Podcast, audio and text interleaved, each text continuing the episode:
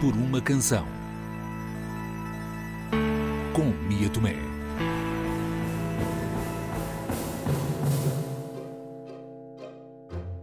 Há poucas semanas, numa conversa com a Isilda Sanches, aqui na Antena 3, falávamos do que é isto das bandas sonoras para o teatro.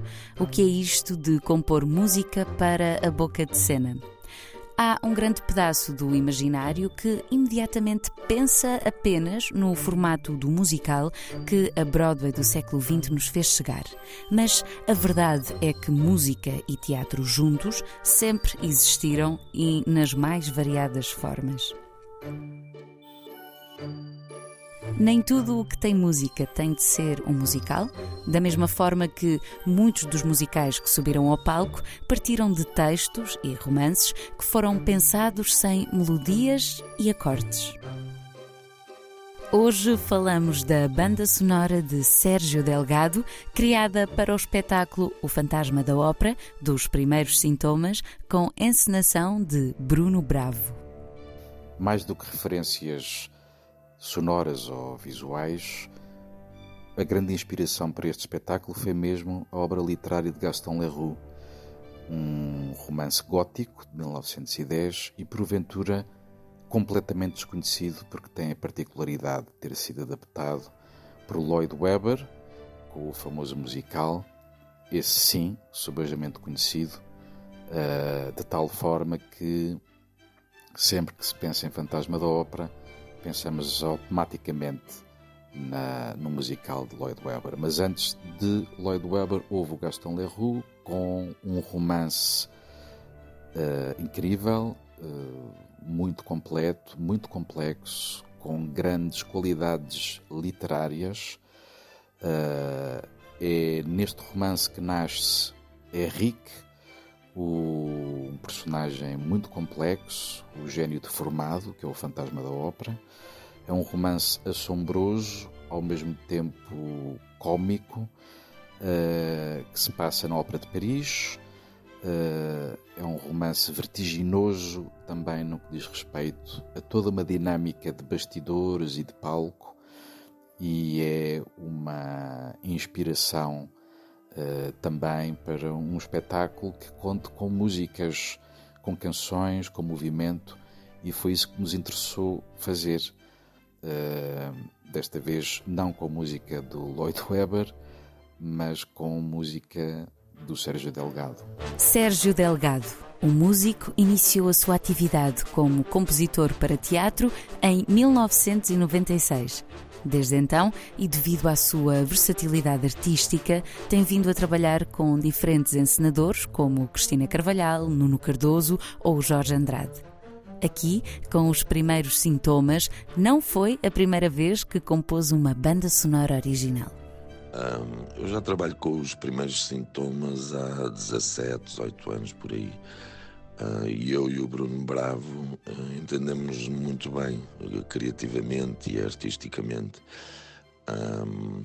neste espetáculo, tudo começou com a vontade do Bruno fazer o fantasma da ópera a partir do romance e desconstruir um, pouco a ideia que as pessoas têm de ser um musical um, da versão do Andrew Lloyd Webber, né? da versão mais conhecida para teatro.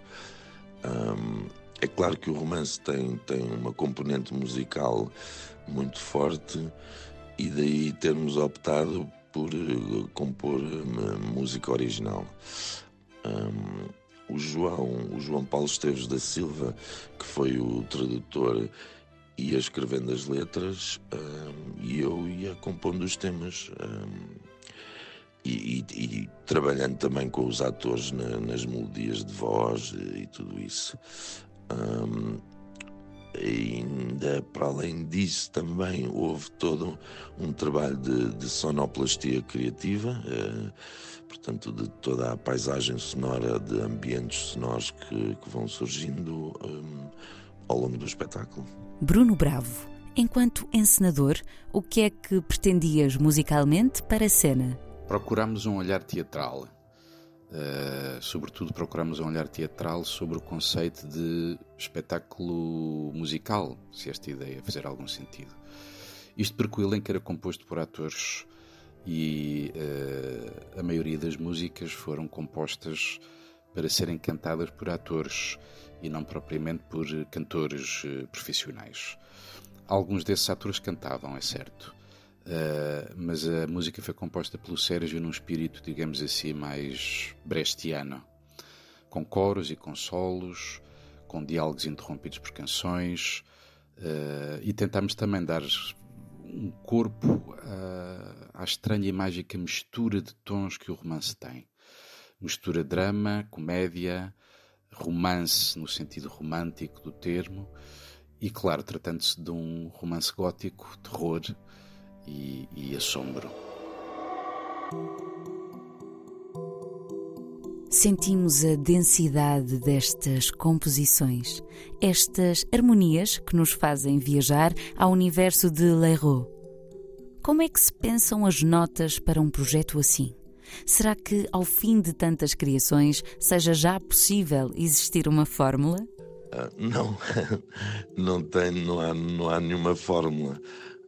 Um, felizmente eu, eu, tenho a possibilidade de, de, de, trabalhar com, com vários criativos e encenadores e, e, cada um tem a sua própria linguagem, a sua própria estética. Um, eu acho que tem a ver uh, sempre um pouco com, com o que se quer do próprio espetáculo, não é?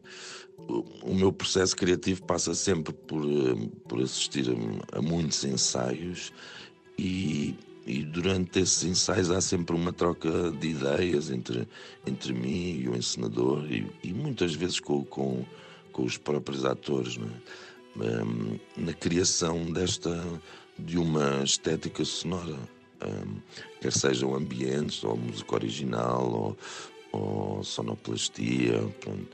mas mas também acho que, hum, que tenho facilidade em, em adaptar-me à linguagem um, que se quer. Um, e, e, e, é muito interessante esta dinâmica de ir trabalhando com, com vários criadores, porque hum, acho que só, só, só criativamente. Né? Esta é uma encenação que volta à obra literária inicial em todo o seu esplendor romântico e que a música acompanha de forma exímia. Um espetáculo que contou com a coreografia de Lígia Soares, numa nova tradução de João Paulo Esteves da Silva, com um grande elenco de 16 atores. Imaginamos que todos eles orgulhosos desta banda sonora. Por uma canção, quantos fantasmas é que enfrentariam? Até ao próximo episódio.